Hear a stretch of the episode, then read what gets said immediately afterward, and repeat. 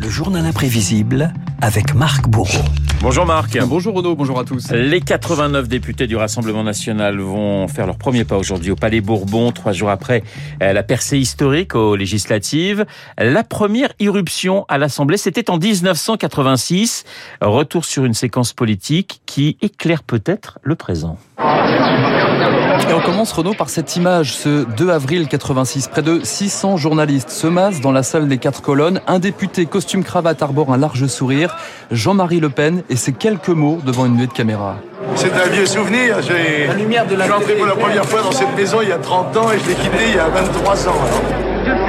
Sauf que cette fois, c'est avec son groupe le Front National, Rassemblement National, que le leader d'extrême droite décroche sa place à l'Assemblée. Une ascension historique qui s'est bâtie sur une réforme électorale de François Mitterrand un an plus tôt. Vous vous apprêtez à modifier le mode de scrutin.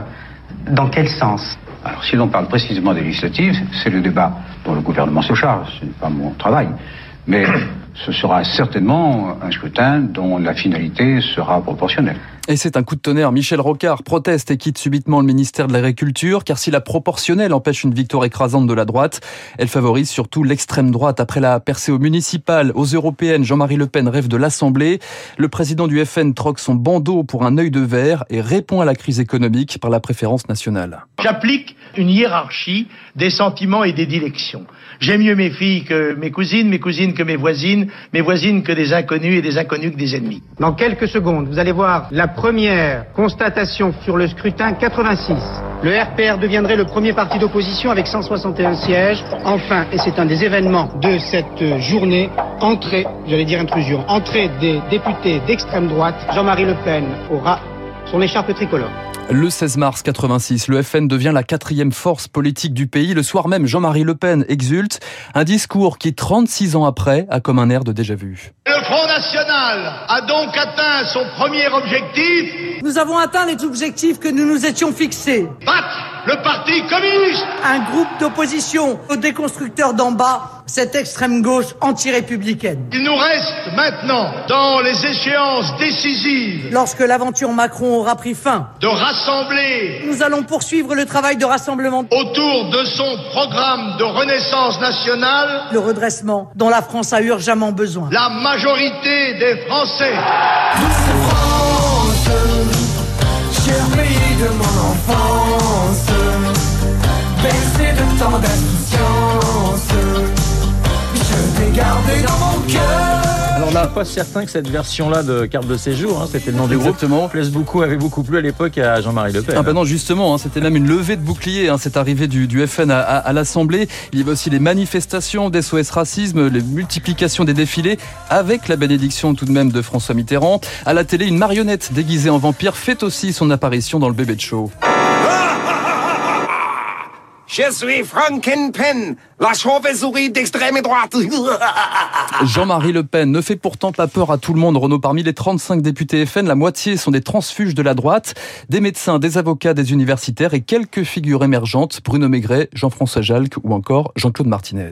On leur avait dit que c'était les poujadistes qui arrivaient, tarés, antisémites, crachants, enfin, euh, marchant à quatre pattes, ululants, feulants, et vont arriver des gens qui parlent. Donc c'était déjà un premier choc, premier choc anthropologique, le fait qu'on qu parle. Non, je vous en prie, je vous en prie. L'hémicycle transformé en chaudron à l'heure de la première cohabitation. Jacques Chirac, le Premier ministre, supprime immédiatement la proportionnelle. Retour au scrutin majoritaire à deux tours. Jean-Marie Le Pen riposte. Vous n'avez pas été seulement un hussard, ni même un houlan ou un cosaque.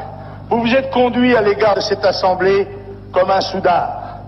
Vous avez voulu violer l'Assemblée nationale, non seulement l'opposition, mais même et surtout votre propre majorité. Pendant deux ans, les frontistes déposent 63 lois, rétablissement de la peine de mort, instauration de la préférence nationale. Le FN marque les esprits lorsque certains élus perdent aussi leur sang-froid, comme Roger Olindre, débat houleux sur la Nouvelle-Calédonie. L'ancien militant de l'OAS répond ici à un député socialiste qui l'accuse de dire n'importe quoi. Le gouvernement socialiste a bien été content de les trouver, les parents, quand il s'agissait d'aller salir les mains pour sauver la population d'Alger. C'est vous qui nous avez envoyés, c'est pas nous qui sommes partis. Et vouloir dire que la Calédonie, c'est l'Algérie, c'est une honte supplémentaire. Vous voulez qu'on étale un peu nos états de service? À part les balles de tennis, qu'est-ce que vous avez entendu siffler d'autre? Voilà, ce discours euh, quand même assez édifiant. Après l'Assemblée, le FN vise désormais... Il y avait de l'ambiance. Il y avait hein. de l'ambiance, ah oui c'est sûr. Le FN vise désormais la, la présidentielle de 88. Il est même donné au second tour par certains sondages. Mais l'aventure s'arrête net après les propos de Jean-Marie Le Pen sur les chambres à gaz. Je n'ai pas pu moi-même en voir, je n'ai pas étudié spécialement la question, mais je crois que c'est un point de détail de l'histoire de la Deuxième Guerre mondiale. Si le FN décroche tout de même 4 millions et demi de voix à la présidentielle, les législatives qui suivent mettent fin à la parenthèse, mais la séquence permet à Le Pen de faire sa mue. Le chef de parti devient chef de clan, un patriarche entouré de ses filles qui n'hésite pas à ouvrir aux caméras les portes de son hôtel particulier de Montretout en région parisienne. Dans les familles, le papa c'est souvent le père fouettard, celui dont on menace euh, les enfants si jamais elles ne travaillent pas bien. Apparemment, elles n'ont pas l'air d'avoir peur de vous. Non, je crois pas. Non, non. Mon père, c'est quelqu'un dont vraiment je suis fière.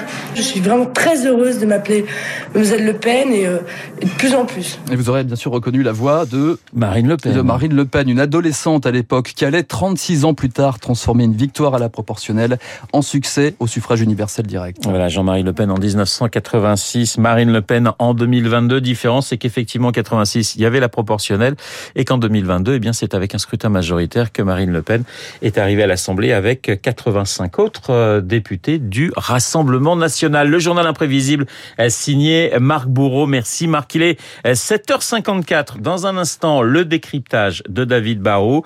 Il a décidé d'acheter pour eh bien les vacances un maillot de bain, un short et une chemise et ça tombe bien.